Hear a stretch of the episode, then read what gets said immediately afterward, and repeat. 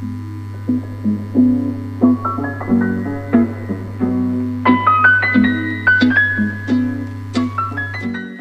a todos, bienvenidos al episodio número 7 de No Todos Necesitan un Podcast, en donde hablamos de todo tipo de temas y exploramos los rabbit holes del Internet. Yo soy Zaira y él es mi compañero Shadi y el día de hoy les vamos a hablar sobre el TDAH. ¿Tú sabes lo que es el TDAH? ¡Woo! ¡Ay, wow! ¡Yay! ¿Sí sabes qué es o no? No, que es el TDAH. Es el trastorno de déficit de atención e hiperactividad. Oh. Yo sé que antes de conocerme a lo mejor ya habías escuchado hablar, no sé si habías escuchado hablar igual del ADHD o algo así. Sí. Pues yo más o menos como que te he platicado, ¿no? A ver, platica a nuestra audiencia qué es el TDAH. Bueno, pero antes de platicarles quería saber cómo lo percibías tú. Ah, ¿que lo, ¿cómo lo percibo? Eh, supongo... Midiendo mis palabras. No, la verdad no, la verdad no sé. O sea, sé que es de gente, por ejemplo, de que tienes, al menos en los niños, de los niños que no se pueden concentrar y luego en la escuela, bueno, que están como en la escuela y están en alguna actividad y están ellos en otro mundo. Eso lo he visto con niños pequeños. No sé cómo sean adultos o...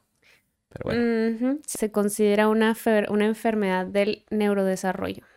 Son condiciones neurológicas que aparecen en la primera infancia, por lo general antes de entrar a la escuela y afectan el desarrollo del funcionamiento personal, social, académico y laboral.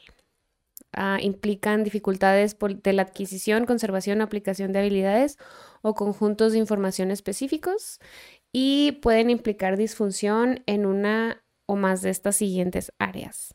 La atención, la memoria, la percepción, el lenguaje, la resolución de problemas y la interacción social. Esto es a lo que le llaman el disfunción ejecutiva. Dice que otros eh, trastornos del, de- de- del neurodesarrollo comunes incluyen el espectro autista y trastornos del aprendizaje como la dislexia y la, la discapacidad intelectual. O sea que es como muchos de los síntomas que tienen las personas que tienen el TDA, también las personas que sufren de trastorno, o sea, que son autistas, tienen estos mismos síntomas. O sea, la parte o- social, la parte de, por ejemplo, Pues no como por ejemplo- o... como por ejemplo cuando tienen como sensibilidad a los lugares que tienen mucho ruido o ¿Y tienen un qué? tienen, tienen la sensibilidad a lugares que hay, en donde hay mucho ruido y se ponen mal y así ese tipo de cosas. Ah, yo puedo, yo tengo eso. ¿Tú tienes eso? Bueno, pues aquí, o sea, hay muchas, obviamente hay muchos síntomas o muchos ugh, como patrones que, que tienen las personas que tienen atención dispersa, que una persona común también va a tener, o sea, van a decir de que las personas ah, con atención dispersa son hipersensibles. Y, Ay, yo también soy hipersensible, tengo atención dispersa. O sea, no, obviamente que todas estas cosas en conjunto es lo que hacen que tengas... No, no, no, no te lo digo por mala onda, o sea, te lo digo porque muchas veces cuando yo estoy platicando los síntomas y todo eso, mucha gente me dice, ay, entonces yo tendría atención dispersa y así como que, pues a lo mejor, o sea, deberías de checarte, pero, o sea, si son todas estas cosas en conjunto y afectan tu vida, o sea, no te dejan tener una vida normal, es cuando ya el trastorno es real. Como la gente que, bueno, yo sé que es otra cosa, pero que son obsesivos compulsivos. Ajá, Por ejemplo, yo soy obsesivo compulsivo. ajá. Pero hay gente de que dice, oh, limpio mucho y lo soy obsesivo compulsivo. Y lo dicen, no, o sea, no sabes lo que es obsesivo compulsivo. Es la gente cuando tienes algo que hacer y si no lo haces, algo malo va a pasar. Ajá. Entonces, esa obsesión. Me acuerdo la otra vez estaba platicando con alguien y, y me estaba contando también que ella de chiquita tenía eso. ujú, Y así de que yo también. Pero me molesta cuando la gente dice que tengo obsesivo, o sea, que soy obsesivo compulsivo. Y te digo que es con, con, con manías medio tontas. que Sí, no son manías. Ajá, y luego De le que tienes que checar varias ella. veces que cerraste algo o así. Sí, sí, sí, al o punto, tocar, al punto, tocar 10 veces aquí. O sí, así, y al punto de que te consume, ¿no? Entonces lo que estaba platicando con esta, con, con mi amiga, y luego me dice, sí, y luego de que si no lo haces algo malo va a pasar, alguien se va a morir. y es algo tan tonto, pero me dio mucha risa el hecho de que me identificara y le digo, ay, ese sentimiento es horrible, ¿no? La frustración de hacer algo y que tiene que ser de manera correcta. Si no, algo malo va a pasar. Sí. Las personas con TDAH muestran un patrón persistente de falta de atención o hiperactividad e impulsividad que infiere con el funcionamiento o el desarrollo. Hay tres subtipos de este trastorno. Son las personas que tienen falta de atención, las personas que son hiperactivos o impulsivos, bueno, e impulsivos, y las personas que tienen un trastorno combinado, que es em, falta de atención con hiperactividad e impulsividad. O sea, todo, el, todo el kit. Si tienes seis o más síntomas de estos que te voy a decir, es, bueno, o sea, no es para que se, autodiagnostiquen ni nada, pero es lo que, lo que dice aquí. Oye, espera, ¿cuál mm. tienes tú? ¿Mm? ¿Cuál tienes tú? Yo tengo el combinado. ¿El combinado? Sí. Bueno saber. sí, bueno. El, para el falta de atención, a menudo no logra prestar adecuada atención a los detalles o comete errores por descuido en las actividades escolares, en el trabajo o en otras actividades. Ese es uno. El número dos es, a menudo tiene problemas para mantener la atención en tareas o actividades recreativas. Tres, se distrae con suma facilidad ante cualquier estímulo externo. Esto es, yo, yo sé que le pasa a todo el mundo, pero es como más común en una persona que tiene atención dispersa. O sea, te pasa es que como que te sales de... O sea, no, no sé, te quedas así en la nada. Ni siquiera estás prestando atención a algo o estás pensando en otra cosa, pero no te puedes enfocar en, en lo que está la persona diciendo. Neta, aunque te esfuerces así mucho, no puedes. Se distrae con, con suma facilidad ante cualquier estímulo externo. No termina lo que empieza o cambia de actividad rápidamente. Pareciera que no escucha cuando se le habla directamente no cumple con las instrucciones, no logra terminar trabajos, tareas, tiene problemas para organizarse, mm, evita o se niega a hacer tareas que, requieren un esfuerzo mental, pierde cosas necesarias como materiales escolares, libros, herramientas, billeteras, llaves. cada semana. Papeles, anteojos, teléfonos, este, todo eso se olvida de cosas, se olvida de las cosas durante las actividades diarias. O sea, si, si tiene algo que hacer, ah, yo, por ejemplo, tengo pizarrones en todos lados y trato de, de verlos constantemente. A veces me olvida verlos, entonces no tiene sentido, pero de todos modos no hago. Lo pongo ahí, lo escribo en libretas porque todo se me olvida. Y luego dice, el que es hiperactivo e impulsivo se mueve constantemente o da golpecitos con las manos o los pies o se retuerce en el asiento se mantiene en un estado de excitación continua, o sea, siempre está así como que quiere hacer algo, ¿no? Y se deja su asiento en situaciones en las que se espera que se quede sentado. Esto creo que ya lo logré yo controlar un poco porque antes cuando estaba hablando con alguien me paraba y me iba. Y no, y no era como a propósito, no lo hacía. Y mis amigos me entienden, ¿no? Es como que, ah, estamos raros, ya se paró otra vez. Pero, pero yo sí me sentía luego mal de que estaban diciéndome algo y yo... Así ya me acostumbré a tus desplantes. No son desplantes. Alejandro.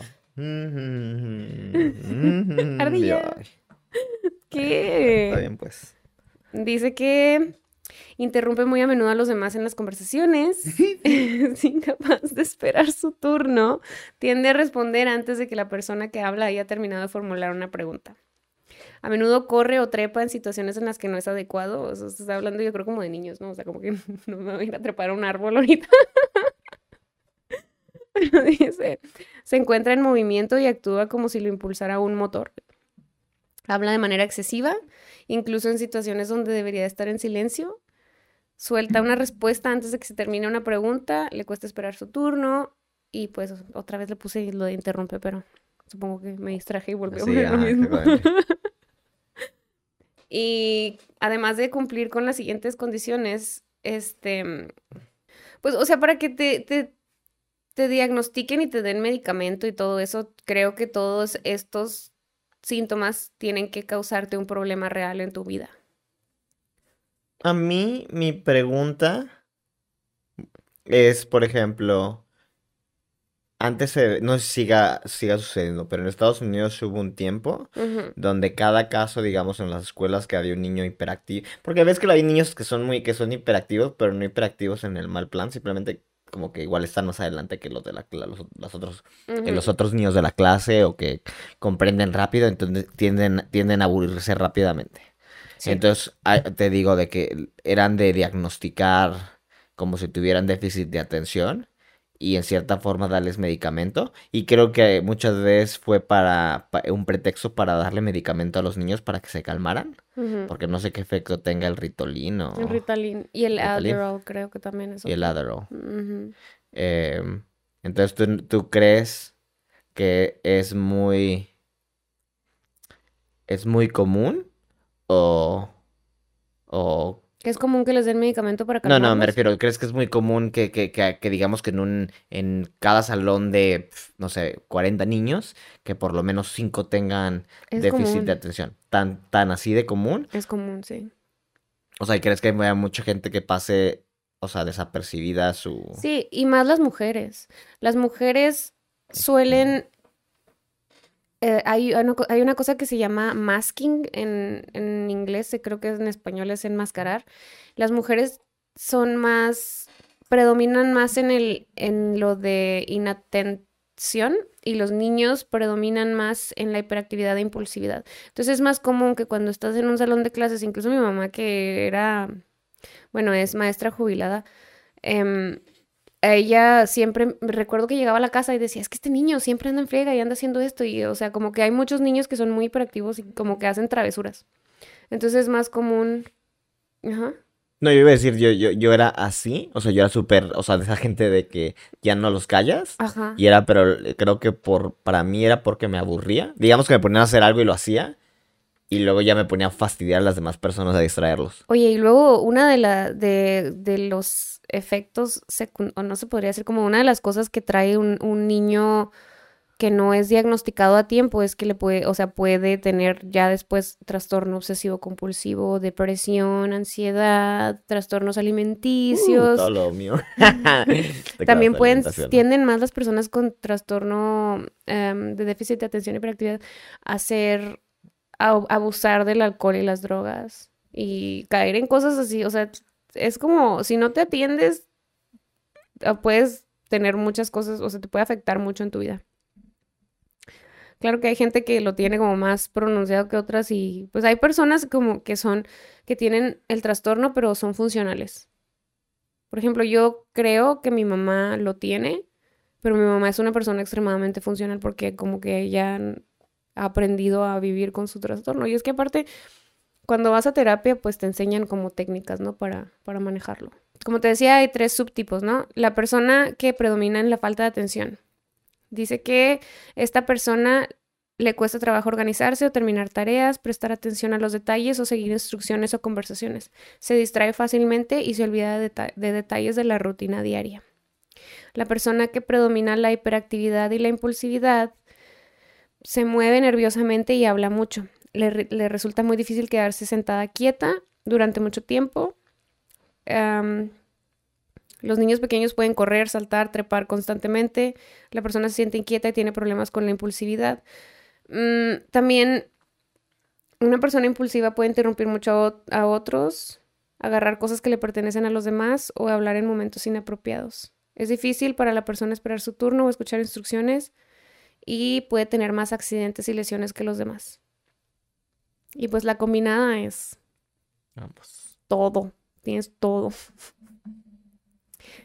Em, dicen que las causas del TDAH, o sea, no hay como en sí una causa, pero dicen que el 76%, hay un 76% de probabilidad de que si tú tienes TDAH se lo pases a, a uno de tus hijos o a tus hijos. Em, pero también el, el entorno, o sea, por ejemplo, si vienes de un hogar, pues, mm, no sé, un hogar en donde no te prestan suficiente atención o donde te tratan mal, pues también eso puede hacer como, puede actuar como un impulsor de la ¿O enfermedad. es psicológico o es también, e- es psicológico y genético? Sí, es que, por ejemplo, una persona que tiene TDAH, y esto es un, un fact que leí, cuando estás chiquito, obviamente, pues te dicen cuando haces las cosas bien y cuando haces las cosas mal. Un niño que tiene TDAH recibe 20 mil comentarios, 20 mil más comentarios negativos que un niño neurotípico. Entonces yo creo que también es así como que eso le, le afecta de manera en que eres más propenso a desmotivarte más rápido, a, a no, no... Pero se te olvida, ¿no? Dice que además de la genética, los científicos están estudiando posibles factores de riesgo como pueden ser lesiones cerebrales, exposición ambiental, consumo de alcohol o, parto prematuro o bajo peso al nacer, pero todavía no hay, no han dicho nada que, o sea, que respalde nada de esto. a decir de que yo toda mi vida pensé que había sido. Creo que tú estabas en esa conversación en mi casa. No sé. No sé, que estaba, estábamos hablando mi mamá, mi hermana y. No supongo que mi papá. Ujú. Y. Yo. No sé por qué estábamos hablando de tiempos de, ge- de gestación o algo así, ¿no? Ajá. Entonces está diciendo que mi hermano creo que fue ocho mesino o algo así, que por eso tiene tantos problemas. Y luego yo dije, yo también, ¿verdad? Y luego me dice, no, tú fuiste normal. Y yo toda mi vida, te lo juro, ¿Pensaste hasta... que eras ocho vecinos? Sí, y yo ¿Ocho estaba to- toda la causa de mis problemas de que es que Es duró que ocho soy ocho vecino, ¿ah? Sí, me vinieron a decir que no, es mentira. Ya no tengo de- excusa. Pero sí, extrañamente, y como es algo como que no, digo, no, oye, y lo mamá, soy como que cada semana, oye, soy ocho mesino. Lo... Me vengo enterando 30 Así años quiero saber si soy ocho vecino el día de hoy. Sí.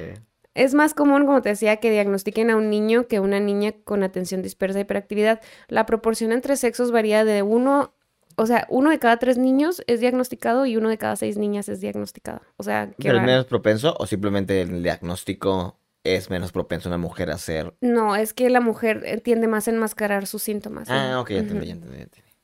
Dice que la razón por la cual las niñas no son diagnosticadas correctamente es porque pasan desapercibidas debido a la expresión simen- sin, sintomatológica. sintomatológica. ¡Ay! Dice que la razón por la cual las niñas no son diagnosticadas correctamente es porque pasan des- desapercibidas debido a la expresión sintomatológica. O sea, predominan en desatento y los niños en hiperactivos. Pues sí, tiene sentido.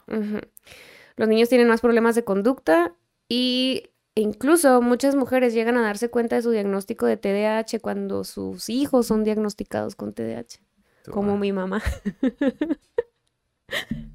Dice que en 1994 se realizó un estudio en donde señalaron que las mujeres con TDAH presentaban mayores índices de depresión, ansiedad, trastornos de humor, fracaso escolar y dificultades cognitivas.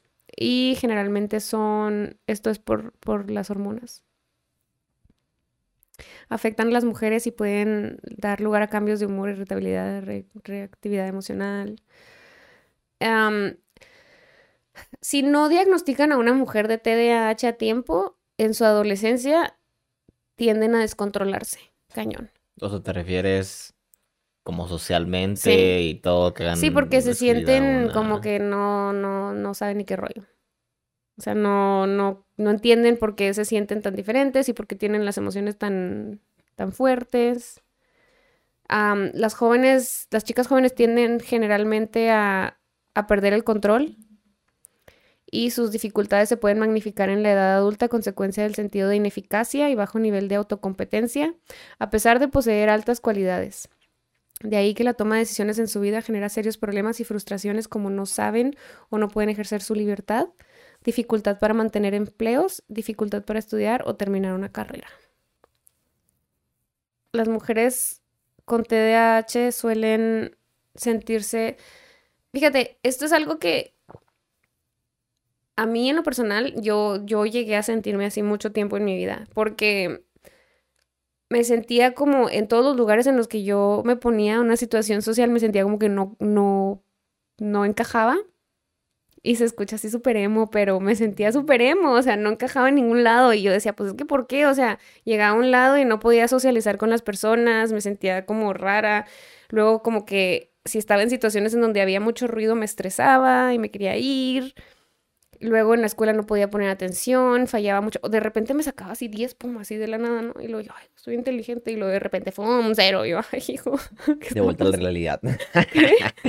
De vuelta a la realidad. Sí, yo, ¿qué está pasando?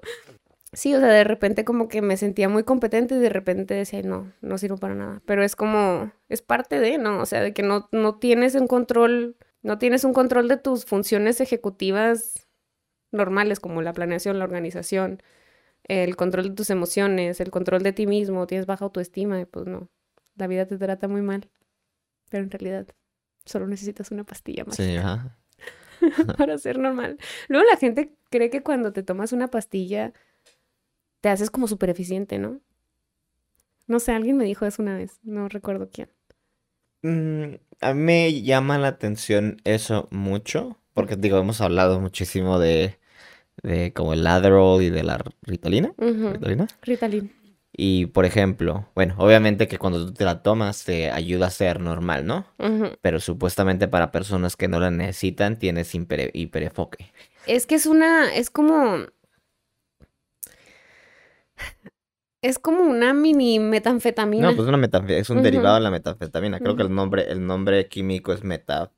Metilfenidato. Ajá, exactamente. Entonces prácticamente tiene ese tipo de efectos psicodélicos o... Sí, pero realmente para una persona que la necesita es como un ejemplo que vi una vez en un video y es el ejemplo que siempre uso, es como una persona que necesita lentes, que no ve bien y un día se pone lentes y dice, ah, ya veo.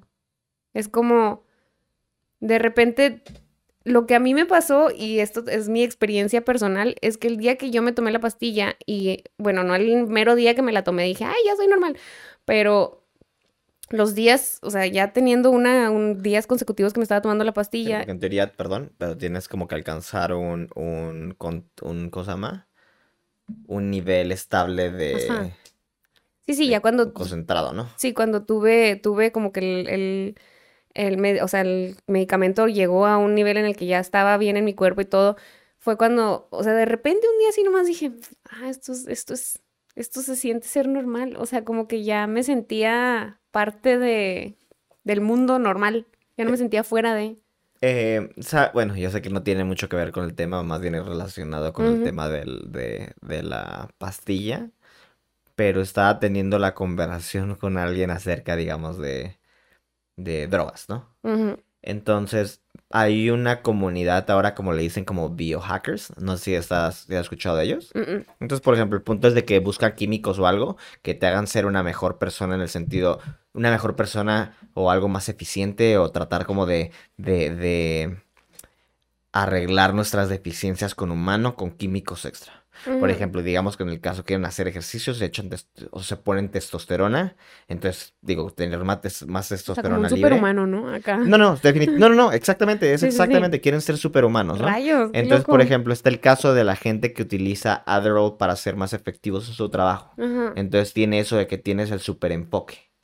Y de hecho dicen que, por ejemplo, creo que Trump dicen que era adicto a eso. O sea, que ¿Al todos los días y si no, no servía. Pues sí lo creo. Y mi pregunta es, por loca. ejemplo, no sé cómo que, o sea, digamos que para ti, el estar expuesto continuamente a esa droga, si te afecta en algún punto donde no puedes funcionar si no la tienes, No, ¿no puedes? no, no, no, no. Mm, creo que que el punto de tomar la pastilla es que la dejes en algún o sea, en algún momento. Creo que no, no, O sea, no es continua de toda tu vida. Por ejemplo, la gente que toma testosterona, que tipo que se... el punto de la pastilla es, es ayudarte a tener una adquisición de estrategias para que tú puedas hacer que tu vida O sea, darle Funcione pues regularmente. a tu Sí, sí, porque realmente si no te tomas la pastilla, o sea, cuando llegas con el médico estás sufriendo, ¿no? O sea, estás pasando por un periodo de tu vida en el que estás, bueno, a mí me pasó que yo ya estaba así como que ya no sé qué hacer.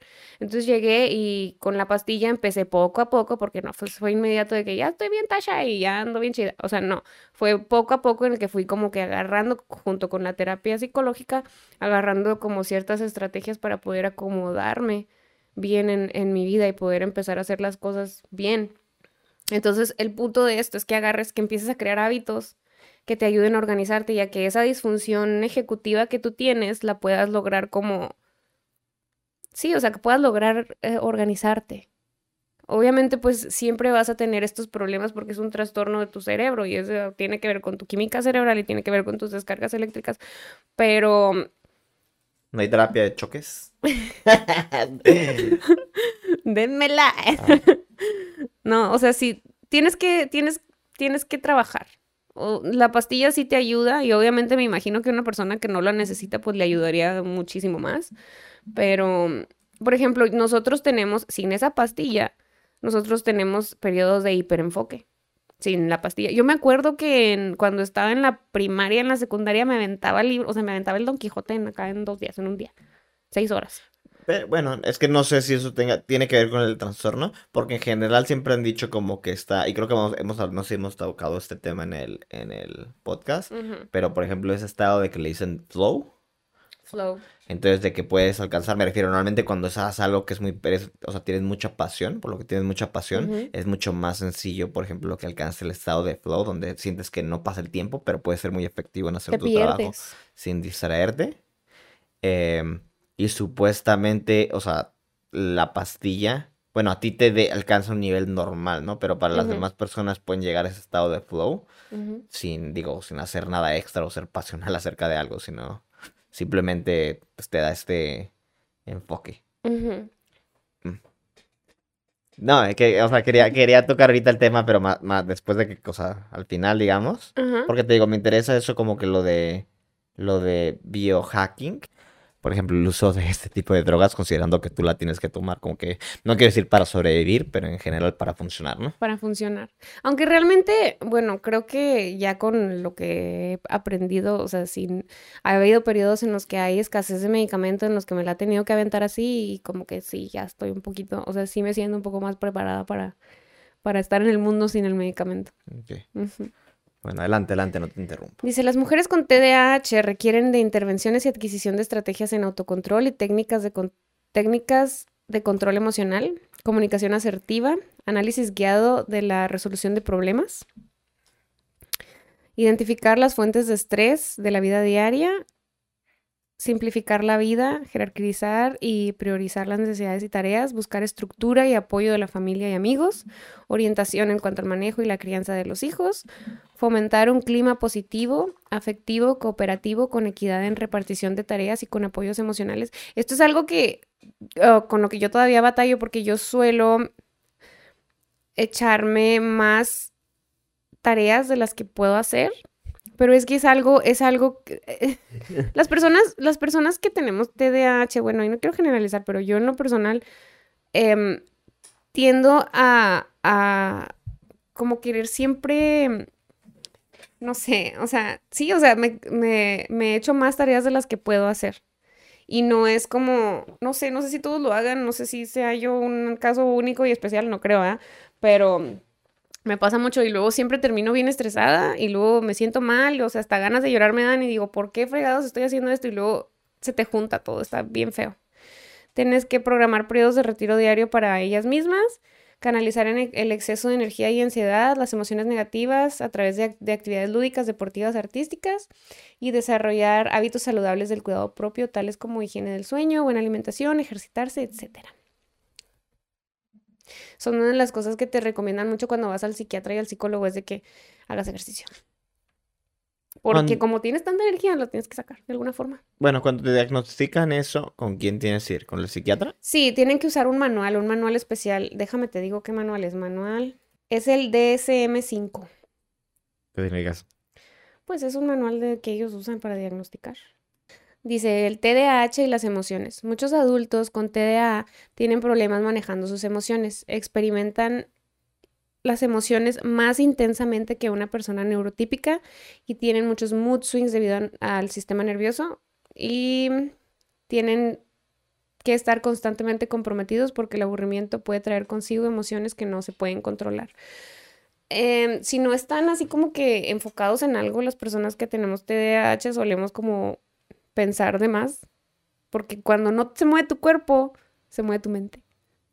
Haz de cuenta que no paras, no paras, no paras, no paras y estás nada más pensando cosas. Entonces, si no estás constantemente, co- o sea, como que haciendo algo o, o no sé, distrayéndote, estas, estas emociones te pueden, te puede, te puede dar depresión, ansiedad. O sea, no, no procesas las emociones como una persona normal. Saludablemente, hablándolas y así. Ujú. Dice, el dolor, si el dolor es internalizado, se experimenta como periodos de tristeza largos y baja autoestima, o sea, te da mucha depresión, te sientes mal contigo mismo. Si el dolor es externalizado, es experimentado como rabia y enojo. Es importante aquí encontrar maneras de expresarte como lo es la terapia, escribir lo que sientes, algo creativo o hacer ejercicio. ¿Qué Yo siento tú? que la mayoría de mis emociones yo las saco cuando hago ejercicio. Porque cuando hago ejercicio siento que la vida es perfecta. Cuando me gritas. Gritándole a Shadi, saco mis emociones negativas. No te grito, la gente va a pensar que te maltrato, no Sí, manches. así, no haces nada para el podcast. Cállate. y yo echándome todas las Sí, tareas sí. sola. Nunca te digo eso, mentiras. A menudo las personas con TDAH tienen algo que se llama el síndrome del impostor. Esto, por lo que te decía, de que cuando tienen éxito no pueden sentirse como que se merecen el éxito porque constantemente cuando estaban chiquitos les estaban diciendo que no eran como O sea que es un reflejo de todo eso de que te regañaron de chiquita. Ajá. ¿Y tú lo tienes? El síndrome del impostor, Ajá. cuando siento que algo no, cuando gan, pues no sé, más que sí. Creo que todas las, bueno, no, a decir que todos en cierta forma tienes, ese síndrome. ajá. Ujú, puede que Y sí. es lo que creo que estamos hablando en el podcast anterior acerca de esto, ¿Qué, qué? de la forma de, de criar a un niño. No, creo que fue esto detrás de escenas, ¿no? Sí, creo que sí. Sí, que estábamos hablando de acerca de, de esta fue la conversación, no me acuerdo de qué estamos hablando, pero el punto es que estamos diciendo de que para la salud mental de tu hijo o hija, ¿cuál es el, cuál es la forma de educarlos? Tienes que darles, ¿cómo se llama? Echarle po- porras de manera excesiva o tienes que decirles que vivan en la realidad. Eh, Creo que lo mejor es decir, bueno, yo sí le trataría de No, que pero pues, el, el- realidad. el problema es eso. Y luego tienes tal vez el hecho de que siempre estás tratando de, de complacer a tus padres porque nunca te dieron ese apoyo de que estoy orgulloso de ti. Es que y luego no, te da- hay muchas maneras. Hay una canción que dice Nothing cuts like a mother. Y digo yo, qué gacho que, que, que no- o sea, no hay manera de, de educar a un hijo y sin traumarlo a la fregada.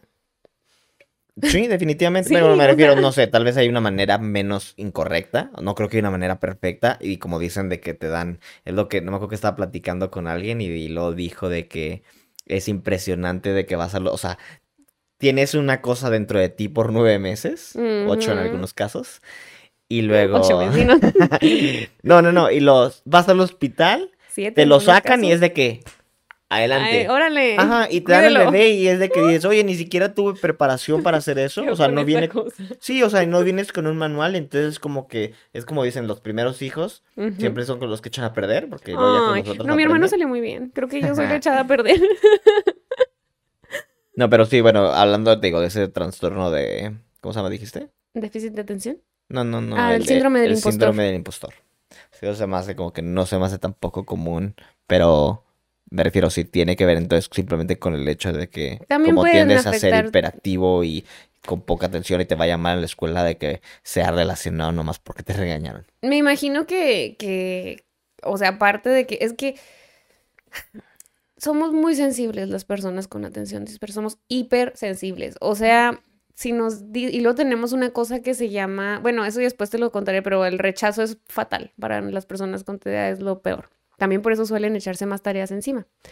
Entonces, yo creo que todo esto de que tienes, no quieres que te rechacen y luego eres súper sensible y luego te están constantemente diciendo que eres una persona ineficiente porque tienes TDA y nadie sabe que tienes TDA, es como te cuesta trabajo ver que tu trabajo arduo, tu, todos tus logros son por tu creatividad y por, por ti, o sea, o es, es probable que las personas no se, o sea, las personas con TDA no celebren sus logros, no, no se, o sea, no se, no se apapachen de esa manera, porque creen que no se lo merecen. Dice, les cuesta trabajo recibir halagos, constantemente se comparan con otras personas y se sienten inadecuadas. Y aquí está lo que te decía, los estudios, los estudios dicen que generalmente se sienten así porque los niños con TDAH cuando crecen reciben 20.000 comentarios negativos más que sus compañeros con cerebros neurotípicos e intentan esconder sus problemas de los demás. Espero que en todo, en toda su vida, no en un día. No, sí, es, es triste, ¿no? O sea, como que no creas que tus logros son, son por ti. Sigo pensando que es bastante interesante, te digo, no solamente enfocado al tema de el déficit de atención, pero el hecho de qué variables son las que afectan a un niño y su desarrollo para que sean adultos Sí. funcionales. Entonces, de que, bueno, me refiero de que si te, no te dan, bueno, no que te alaben, pero que te den porras, que termines sintiéndote que no eres una persona exitosa cuando sí lo eres y que no puedas darte cuenta de ese Y tipo es de raro, cosas. porque yo recuerdo que de chiquita mis papás eran, o sea, sí me, me. Mira. sí, cañón. Todos piensan que las personas con atención dispersa siempre tienen energía y nunca se cansan, pero la verdad es que esto puede ser mental y físicamente drenante. Las personas con atención dispersa suelen tener severos problemas para conciliar el sueño, lo cual impacta directamente su atención, humor y niveles de energía. Existe, ah, bueno, de esto, generalmente las personas que tienen atención dispersa deben de evitar la cafeína, o sea, tienen que hacer como toda una rutina para poderse dormir temprano y, y lograr tener un sueño, un sueño reparador, porque todavía muchas veces después de que se duermen no pueden tener, o sea, no, no tienen un sueño normal, así que, que digas de toda la noche. Mm, no sé, te puedes ayudar de la melatonina, te puedes ayudar de la meditación, o sea, y existe algo que se llama la disforia sensible al rechazo, que es lo que te decía, va de la mano con el TDAH. Eh, realmente las personas que tenemos este trastorno le tenemos pavor al rechazo de los demás. Cuesta mucho aceptarlo, aunque duele muchísimo y cuesta mucho decir que no. Entonces siempre terminamos echándonos mucho trabajo encima, que es lo que te decía, porque tenemos miedo de que las demás personas... Bueno, pero esto es malo para la persona porque termina... No sé, no sé cómo se dice eh, el burnout. Fatiga. Termina por, por volverse fatiga y estrés Luego llegan emociones y cosas así. Depresión, ansiedad, emociones intensas y es drenante, toma tiempo volver a cargar los motores, incluso el hiperenfoque, el hiperenfoque suele este ser drenante. Porque muchas veces cuando tienes hiperenfoque no te enfocas en las cosas que te tienes que enfocar. Luego te dan la madrugada y vale más. Te pones a buscar ¿Cómo se llaman los pañuelitos que, usan las, las zapatas? No, realidad. Se llaman bikinis, algo así, head, head bikini, algo así. No, no me acuerdo, pero una vez lo busqué en un hiperenfoque extraño. Dice, es muy drenante y por eso es importante escuchar a tu cuerpo y aprender a decir que no y ser amable contigo. Me pregunto, bueno, no te creas que no sé. Porque luego dicen que, ha habido, no, no así específicamente con, con déficit de atención, pero la gente que hace como viajes... Astrales. No, astrales no. no. iba a decir, por ejemplo, con psicodélicos y eso. ahorita, ahorita antes de que, hoy, hoy estaba buscando, estaba viendo un video de YouTube. Entonces, el tipo le dio un, como que un, ¿cuál es la palabra en español para como mental breakdown? derrumbe mental, ¿no? ¿Una crisis emocional? Pues mental, ¿no? O sea, no emocional. Entonces, estuve buscando porque quería ver el video donde... Porque lo grabó en YouTube y luego empezó a decir todos los problemas. crisis?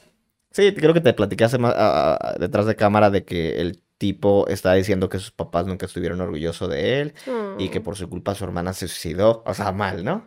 Y, y luego estaba yo buscando como que, porque en, videos anteriores había hablado acerca de hacer ayahuasca. Ah, ya. Entonces, mm. estaba, eh, estaba buscando como información acerca de eso, ¿no? Entonces, ¿De la ayahuasca? ¿Quieres hacer ayahuasca? Sí, lo haría. Mm. Siento como que, bueno, no sé, la gente que me ha platicado, me platicó una amiga que hizo ayahuasca, creo que cuando vivía en, voy a decir Costa Rica o algo así. ¿En dónde me dijiste ahorita que, te pusiste el sombrero? ¿En los pueblos mágicos? sí. ¿Va a llegar o no? ¿Y luego? Em, no, me estaba platicando de que en su experiencia de que te dan a tomar eso, entonces de que empiezas como que los primeros... Sí, o sea, dicen que los primeros 15 minutos te sientes así horriblemente mal y que vomitas y vomitas y vomitas y vomitas hasta que ya no puedes más, ¿no? Y después que viene un, tras un periodo como de... Tranquilidad. De tranquilidad, sí. Y luego viene otro donde el mundo te empieza a dar vueltas y te aparecen como cosas. Demonios, ay. Sí, no, no, no, sí. O sea, supuestamente sí, ¿no? Y luego de que saca muchos problemas mentales que uno tiene o, cosas que están como en tu subconsciente y las sacan a relucir y supuestamente la que me platicó ella de que tuvo, tenía como que cosas con sus padres. Entonces dice que lo sacó a relucir, pero que ella no quiso, no quiso, ¿cómo se llama? Eh, inspeccionarlos, ¿no? O enfrentarlos. Entonces que ella decía, Creo que el trabajo de la ayahuasca viene después de que haces el ayahuasca ya en tu casa. Porque ahí está. No, pero lo saca a relucir, me refiero. y dice que lo, o sea, que, lo podías enfrentar y hubo gente que lo hace, pero ella le dio mucho miedo, entonces mejor no lo hizo. Entonces, ah, bueno, ese era un punto de aparte de la ayahuasca. Sí. Me refiero de que estaba leyendo lo de la gente y estaba diciendo de que es que tienes que hacerlo más veces o algo así, porque si Mm. no, no arruinas como el efecto del psicodélico, ¿no? Ujú. Pero hay gente que los usa como de manera que supuestamente te ar- Microdosis, ¿no? Pues no sé si microdosis, pero supuestamente te alivia a mucha gente de sus problemas mentales. No sé si entre ellos esté como que el déficit de atención o que otros, o no sé Sí, si de Hay gente que depresión, o utiliza sea, los ácidos en microdosis para la depresión, para la ansiedad, pero no sé, la verdad no, no, no sé, no cómo funciona. Solo sé que es una así mini dosis al día, todas las mañanas y que ¿tú estarías dispuesta, por ejemplo, a intercambiar tu Ritalina, ¿Ritalina o cómo? Ritalin. Por microdosis de algo Eh, así? Pues como me ha funcionado, No, por varias. no, pues ya, y, o sea, yo creo que ya voy más para allá que para acá, entonces ¿para qué cambiarle? Sí. Ah, ya, no a lo a mejor y si hubieran presentado esa opción en el momento en el que me iban a dar el tratamiento, diría, bueno, pues vamos a probarlo porque, pues no sabes, ¿no? O sea, yo ah, creo Tú que... no sientes, no, no te sientes, y esto he escuchado, por ejemplo, tal vez me equivoco, pero hay unos medicamentos, es por ejemplo, y no sé si te dan nada que ver con, con- con- como Zoloft, Ah, que es son el que utilizan, pero, ajá, pero, pero el efecto es que, que te sientes a- a- dormido, ¿no? Y yo sé que hay unos, hay unos que, como, bueno, la palabra es como, si es dormido, ¿no? Como drowsy, como que Eh, te da sueño, sueño, y, no estás sí. completamente ahí. Me ha Em, tocado tomar unos y la neta no me siento, o sea, no me ¿te, gusta. te recetaron? Sí. Me pegué. Eh, y, y es como que te sientes que los, o sea, no hay, no es lo mismo que tienes altas y bajas, Es que hay simplemente diferentes como, tipos de antidepresivos, o sea, yo creo que, yo creo que ya, ya más bien lo que te, o sea, el Zoloft y lo que es el Xanax y todo eso ya es como más bien para realmente quitarte la ansiedad.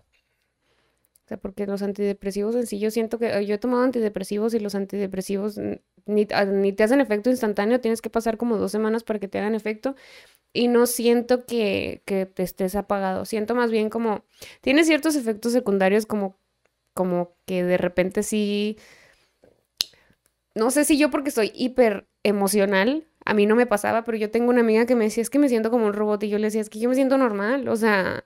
con antidepresivos. Ajá, le decía, es que yo me siento normal, o sea, no estoy así como que "Ah", llorando todo el tiempo o no me siento muy ansiosa, o sea, como que me sentía normal, pero ella me decía, no, es que no, no, o sea, no siento nada, me siento como un robot. Entonces, no sé, yo creo que también varía, eh, tienes que buscar la dosis y el, el No, medicamento. mi pregunta, por ejemplo, contigo, de que dices, nomás toma, no, es que no sé si tomas simplemente Ritalina o Adderall o, o qué tomas, que digamos que sea simplemente para aliviar un síntoma, el déficit de atención. Las otras que, cosas que es como hiperactividad y es yo un no sé.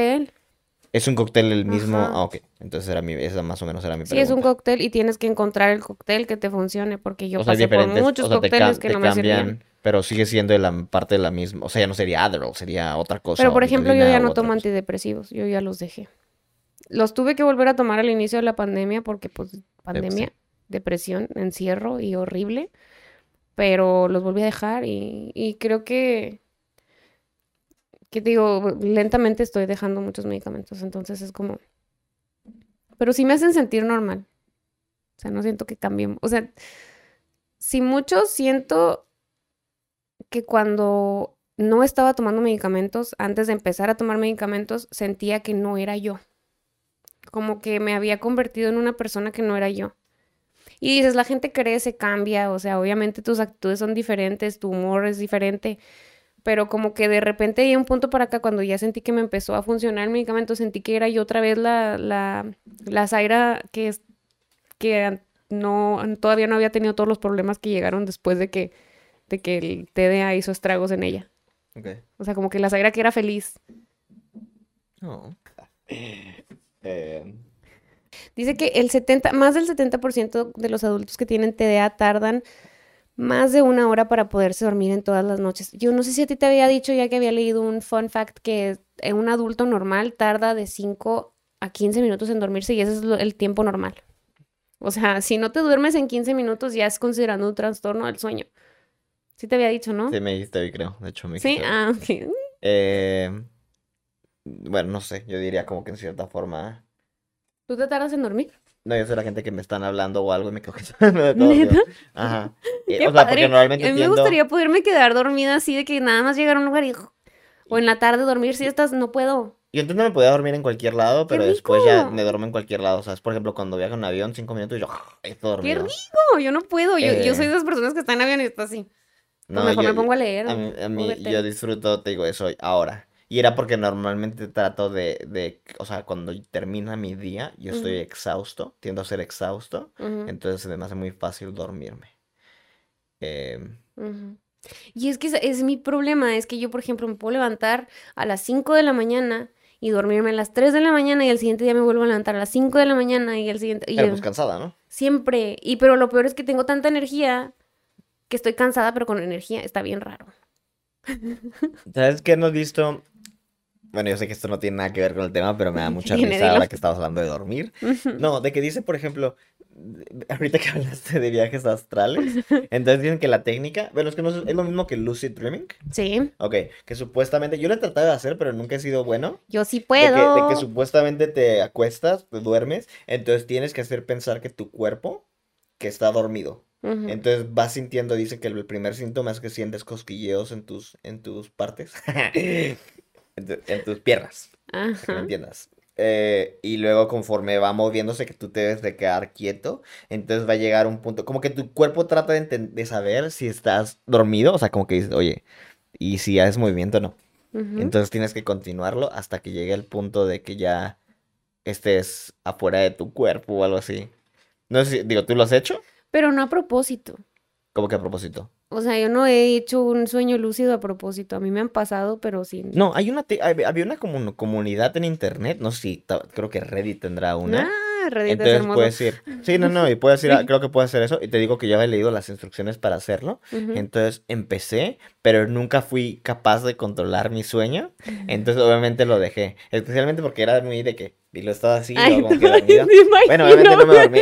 No, obviamente no me, obviamente no me dormía con los brazos cruzados, pero me, Sí, como sí, pero me quedaba quieto y luego había, había algo que me hacía como que ya terminar, entonces sí. nunca fui constante en eso. Deberíamos digo, intentarlo para un capitán. es como la película de, ¿cómo se llama la serie esa que, que te dije que, la de Behind Your Eyes en Ah, Netflix? Behind Her Eyes. Ajá. No la he visto. Bueno, o sea, me refiero de que ah, tocan el tema de los viajes a- Mm, mm. astrales.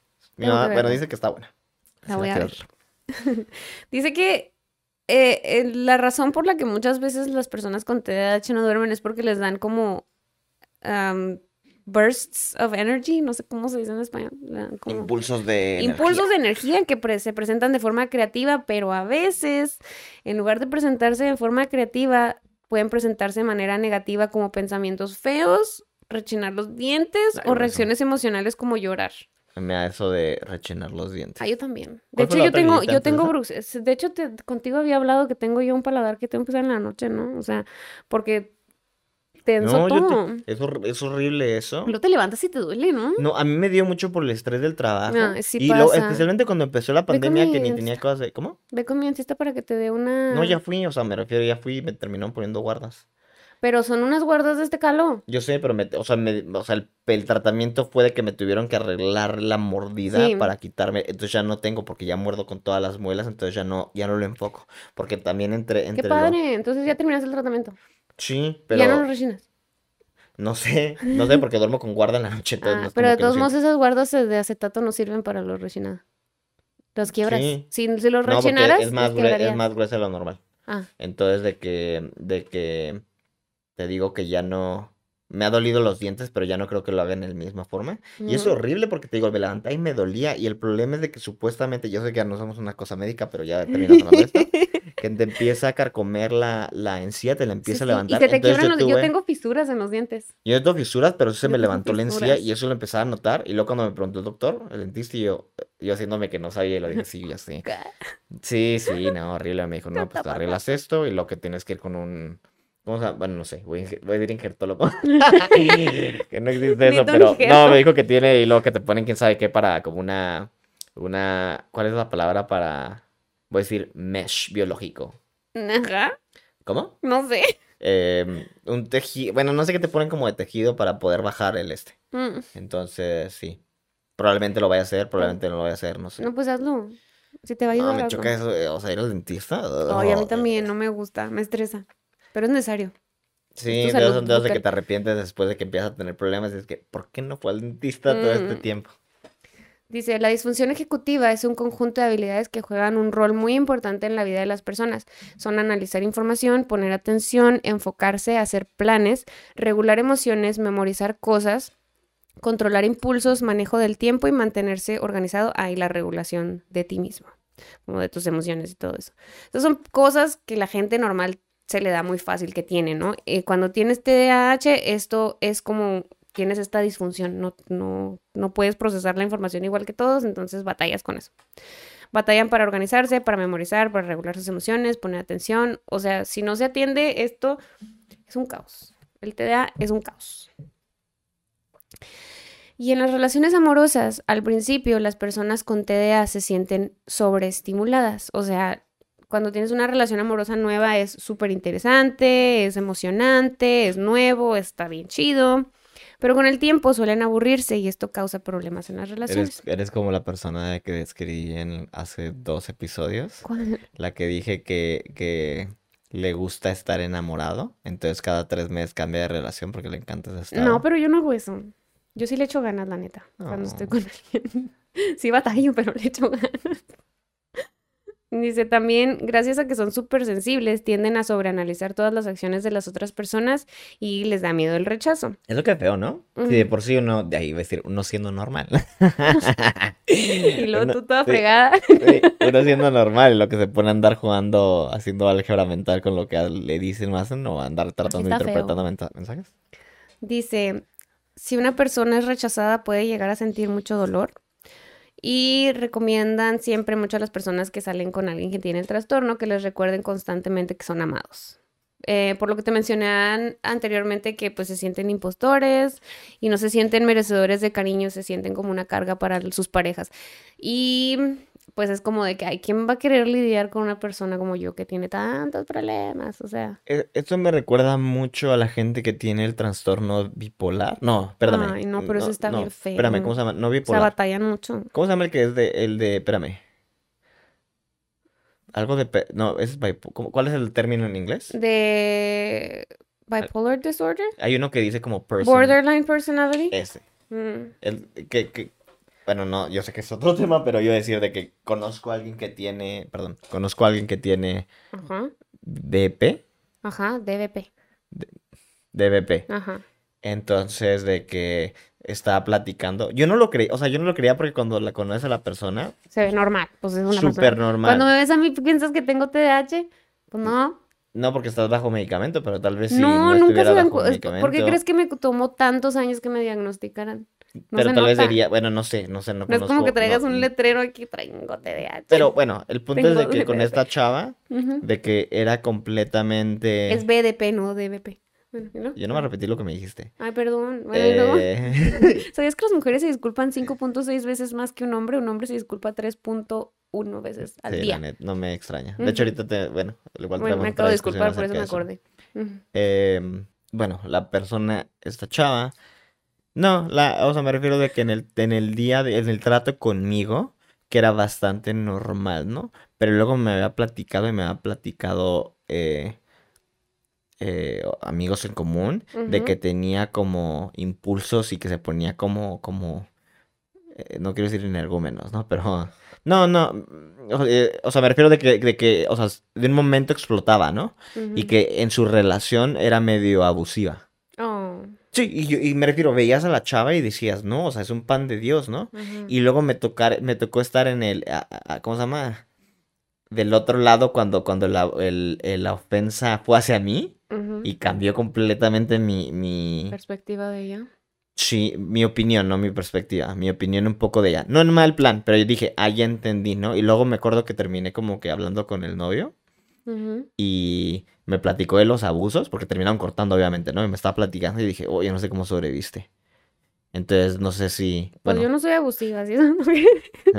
no, no, no, no, no, no, me refiero, Pero me- creo que ahí también ya es como más de, de la persona, ¿no? O sea, no creo que todas las personas con de BDP no, yo sé, sean abusivas. no, pero el, el, el uno, a esto lo traigo, no lo traigo porque estaba criticando a la gente que tenga eso, Ya. sino tienen en común el hecho de que, de que tienden a sobreanalizar las cosas porque siente que uno está siendo juzgado o, o todo el mundo tiene motivos como que secretos para herirte o algo. Me refiero que hay un elemento que dices que la gente, o sea, como que te mereces, no te mereces el amor o no sé. Sí, sí. Entonces, en cierta manera, también para ella, ves que dices tú, das el consejo de que cuando tienes una pareja que es, que tiene eso, que tienes que ser comunicativo y en el sentido siempre como reforzar el hecho de que te amo, mereces ser amada. e- Y- y es- y- igual y muchas veces también es como puedes caer en, en relaciones muy tóxicas porque a veces haces como que estás en una relación saludable y dices, ay no, o sea, yo no me merezco Qué esto". aburrido. Ah, No, o sea, como que yo no. Ay, no, qué aburrido, quiero acción. Sí, pues con eso de que te aburres. Pues de que también, y de hecho, las, o sea, las, las relaciones tóxicas creo que son como. Te hacen que estés así como. engaged. ¿Cómo se dice eso? Que estés como mm, Involucrada. involucrada y emocionalmente, mentalmente. Es un. Es un. Es como un. mm, ando bien pocha. Un challenge. Es un desafío. Ajá, es un desafío. Hijo de su máquina, qué pocha el día de hoy. Entonces, creo que como que puede ser más estimulante para una persona con TDAH estar en una relación tóxica que estar en una relación. Pero creo que también aquí muchas veces para las relaciones saludables yo digo que es importante que cuando estás en una relación con una persona que tiene TDAH, como que vayan a cosas que sean que sean diferentes, ¿no? O sea, que vean movies que son muy interesantes, que salgan a pasear, que, que hagan cosas que estén, que constantemente estén como eh, generando estímulos en el cerebro de la persona, porque si no se va a aburrir, la neta. O sea, si nada más están todos los días haciendo lo mismo y se van a aburrir. Pero creo que todos, ¿no? Igual. O sea, como que también las relaciones se vuelven muy monótonas, siento de repente, entonces como que no estaría mal que usaran estos consejos todos. Sálganse de la rutina, hagan Sí, cosas para que tu interesantes. pareja no sea. Que no sean como yo, que se aburren bien fácil, lo siento. trastornos. Dice que, ah, también lo que te decía ahorita del hiperenfoque, que tú también me decías de las pastillas, que aunque las personas que tienen TDAH les cuesta mucho trabajo enfocarse, tenemos algo que se llama hiperenfoque y de repente podemos estar horas y horas y horas y horas ah, viendo algo y la neta se siente bien loco porque estás tan enfocado que realmente el mundo alrededor, o sea, completamente desaparece. Y eso me pasa a mí. Yo, por ejemplo, pongo música súper alto y me pongo, por y se le hace a mi mamá bien raro, dice, ¿cómo te puedes concentrar? O sea, yo cuando estoy haciendo la tarea de la escuela necesito tener así un chorro de ruido y uf, haz de cuenta que como que, pum, entro en un mundo así de concentración y nadie me saca de ahí. Y está chido, pero está raro, porque a veces te enfocas en cosas que no te debes enfocar. Dice que puede ser muy bueno porque muchas veces ayuda a terminar cosas, pero a veces se hiperenfocan en cosas que no se deben de hiperenfocar. Eh, y esto puede afectar tu sueño porque pues de la noche si te agarras el celular y eh, te hiperenfocas en algo, pues ya se te fue toda la noche. Hay veces que a mí me pasa y me termino durmiendo como hasta las 5 de la mañana, ¿no? Afecta el sueño, la salud, las relaciones y puede causar que la persona se sienta mal emocionalmente. Es decir, me- me- cuando yo me voy a dormir y me mandas un mensaje Perdón. y yo ya me voy a dormir y luego me sigues mandando mensajes y así de que Perdón.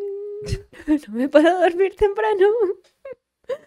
Dice que las personas con atención dispersa suelen ser muy malos manejando sus finanzas porque debido a su impulsividad tienden a gastar en cosas que no necesitan.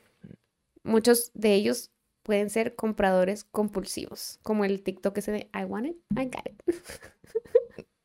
¿No lo has visto? no. Que están así viendo cosas en la computadora y luego están como en una tienda, ¿no? Y luego sale un anillo y lo I want it y luego le aparece en la mano I got it. Ah, unos zapatos y lo I want it y luego le aparece en la mano I got it. no lo he visto. Ya que, bueno, las personas con TDAH tienen los niveles de dopamina mucho más bajos que una persona neurotípica. Entonces el comprar cosas produce dopamina.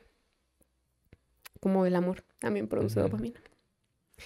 Em, otra de las cosas es que tienen poca motivación. Esto pasa porque las personas, como te decía, con, TDAH tienen niveles bajos de dopamina. La limitación de, reconocer los logros y buscarlos resulta en poca motivación. O sea, luego también lo que pierdes la, el interés por las cosas fácilmente porque te aburres. Entonces pierdes el interés en algo. Entonces si ya no tienes interés en algo, ya no te motiva. Entonces so- solemos dejar cosas a la mitad.